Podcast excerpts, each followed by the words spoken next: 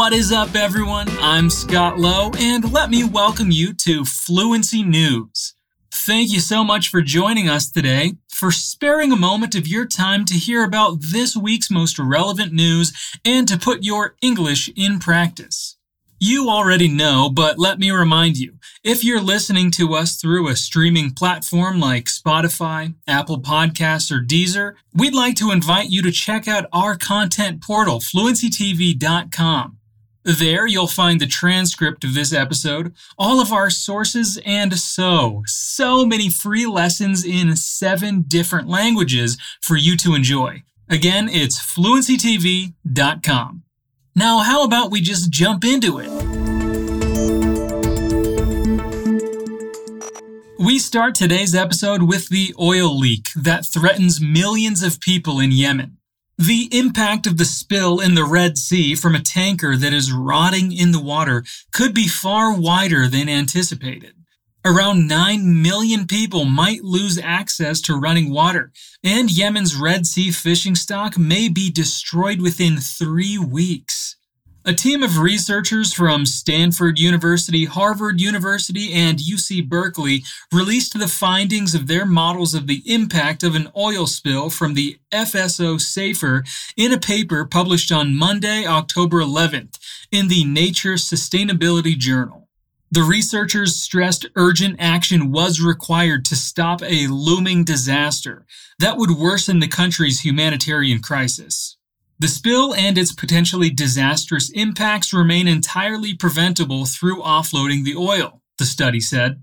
FSO Safer has not been maintained since the start of the conflict in Yemen in 2015, and negotiations between the United Nations and Yemen's Houthi rebels, who control the ship and the area of Yemen's coast nearest to it, remain at a standstill.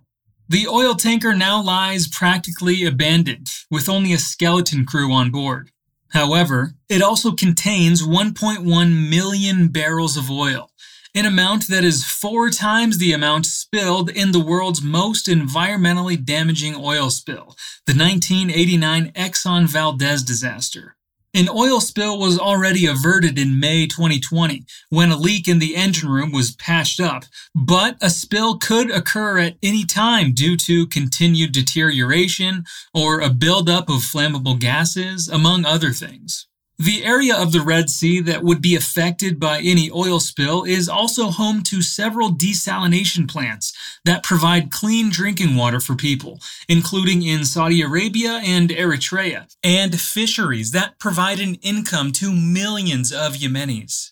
Away from the coast, the researchers modeled the potential for air pollution to spread following a spill and found it could reach central and northern parts of Yemen including the capital Sana'a, increasing the risk of cardiovascular and respiratory health issues. With 9 million losing access to clean water and 7 million losing access to food supplies, we'd expect mass preventable deaths through starvation, dehydration, and waterborne illness.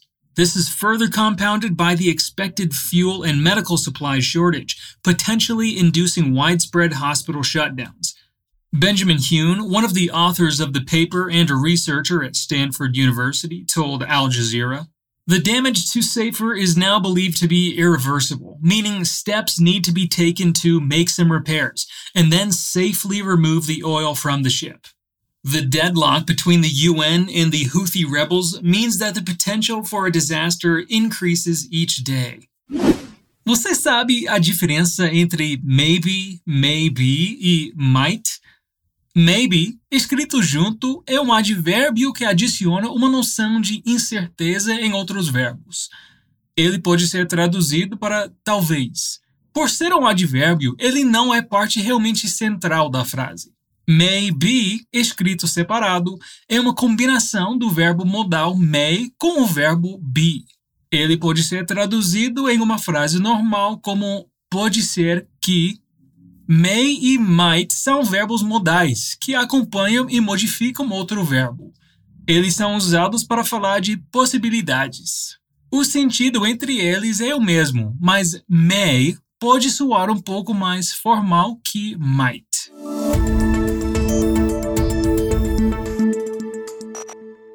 President Jair Bolsonaro's decision to block a plan to distribute free sanitary pads and tampons to disadvantaged girls and women has been met with outrage in Brazil, where period poverty is estimated to keep one in four girls out of school.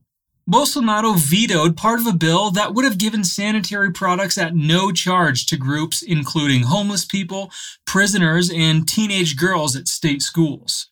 It was expected to benefit 5.6 million women and was part of a bigger package of laws to promote menstrual health, which has been approved by legislators.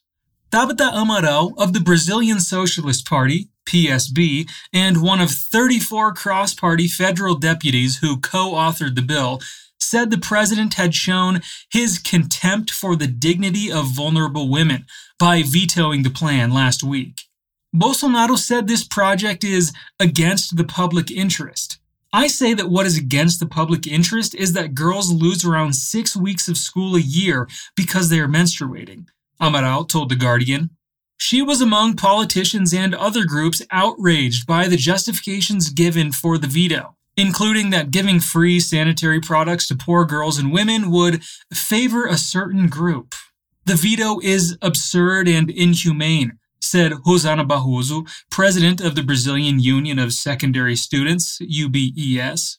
Many students are prevented from studying because they stop attending school due to not having a sanitary pad.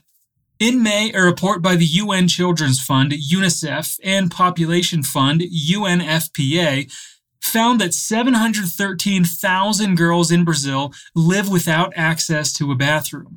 About 4 million girls don't have adequate hygiene facilities at school, such as sanitary pads and soap. And at least 200,000 girls lack even the minimum hygiene facilities at school, such as bathrooms. Amaral disputed the government's claim that the source of the 84 million reais a year to cover the plan was unclear saying it had been specified it would be funded by the Health Ministry and National Penitentiary Fund. She is leading the campaign to overturn the veto.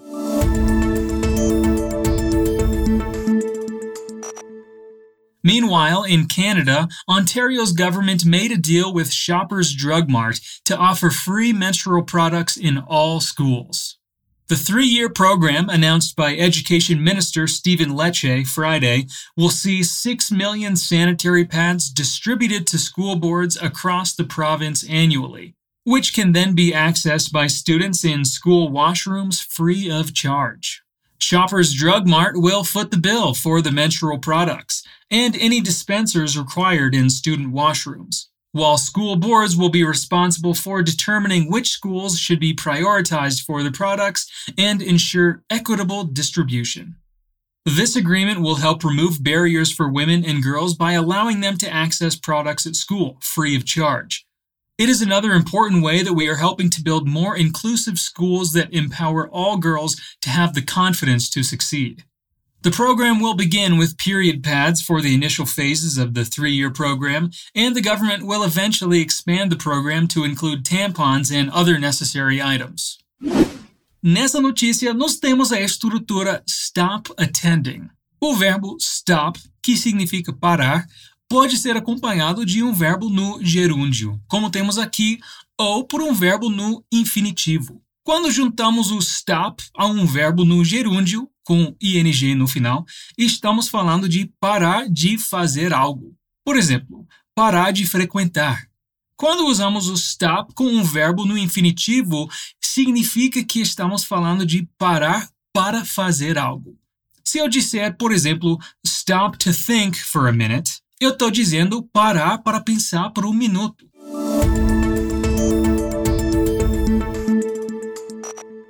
In some great health and science related news, a new drug treatment for Lyme disease could lead to its eradication.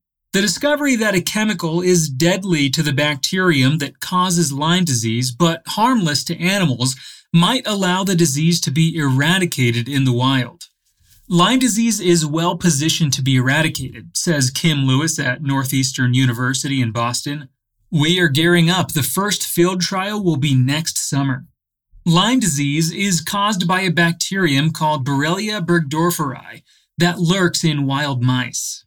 Ticks that feed on the mice become infected and can infect other animals, including people. The disease is a growing problem in North America, Europe, and Asia. It initially causes a characteristic bullseye rash and flu like illness. If untreated, it can lead to serious long term problems, such as Lyme arthritis. At present, it is treated with antibiotics that kill a wide range of bacteria. However, this disrupts the gut microbiome, causing symptoms such as diarrhea, and can also lead to more antibiotic resistance. Now, Kim Lewis at Northeastern University in Boston's team has found that a compound called hygromycin A is completely harmless to animals and has little effect on most bacteria, but is extremely deadly to the one that causes Lyme disease. A company called FlightPath is now filing in the US for the initial go ahead required before the chemical can be tested in people. Tests in animals found that no dosage of the drug had any ill effects. Can e could são verbos modais, como may e might, que nós já exploramos hoje. Tanto can quanto could podem ser usados para pedir permissão para algo ou para indicar a habilidade de fazer alguma coisa. Quando estamos falando de habilidade ou capacidade de fazer algo, usamos can para o presente e could para o passado. Nessa história, temos o can sendo usado para indicar a capacidade do tratamento de erradicar a doença. Quando falamos de permissões, could é mais formal, mas os dois têm o mesmo sentido. Ainda existe um terceiro uso desses dois modais. Eles podem ser usados quando estamos falando de possibilidades, como também é o caso nessa história. Para escolher entre qual dos dois usar, é preciso saber que existe uma diferença sutil entre os dois nesse uso. Can é usado para falar de algo mais certo, que provavelmente vai acontecer. Ao usar could, pode-se presumir que a probabilidade daquilo acontecer é menor.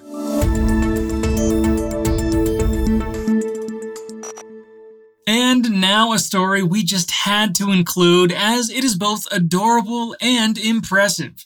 A six year old girl sued Egypt's Ministry of Education and won. The girl, who was only mentioned by her initials, HHS, won a legal case against the ministry after a primary school rejected her enrollment in the second grade, an Egyptian newspaper reported on Saturday. The presiding judge of the Alexandria Administrative Court, Muhammad Abdel Wahab Kafegi, ordered compensation to the little girl for the moral damages she had suffered from after she was deprived of being a second grade student by Abu el Matamir School, although she passed the first grade. After her father was relocated, she was enrolled in a school closer to her house. But the principal of the school told her she'd have to repeat the first grade, as she was too young to join the second graders.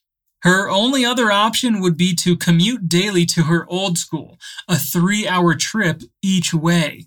She saved up enough money for a whole year to start the lawsuit, as she didn't want to see her dad bear the expenses of the case, explaining he's a farmer and doesn't earn too much. After listening to her complaint, the judge ordered the Ministry of Education to pay the little girl 3,000 LE in moral compensation. The judge also stated his verdict is unchangeable. Enforcing the girl to re enroll her in the first grade of the primary school, despite her success in the previous year, contradicts the modern scientific basics. Moving from one educational stage to another must be based on the principle of merit and excellence, and not on the principle of the student's age, the judge said. I will only take a hundred pounds. My dad will take the rest, she commented after the verdict. How adorable and impressive is that, guys? She's only six.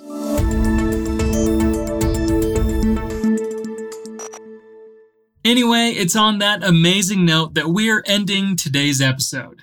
As I said, you can find the links to our stories and the transcript of this episode by going to fluencytv.com.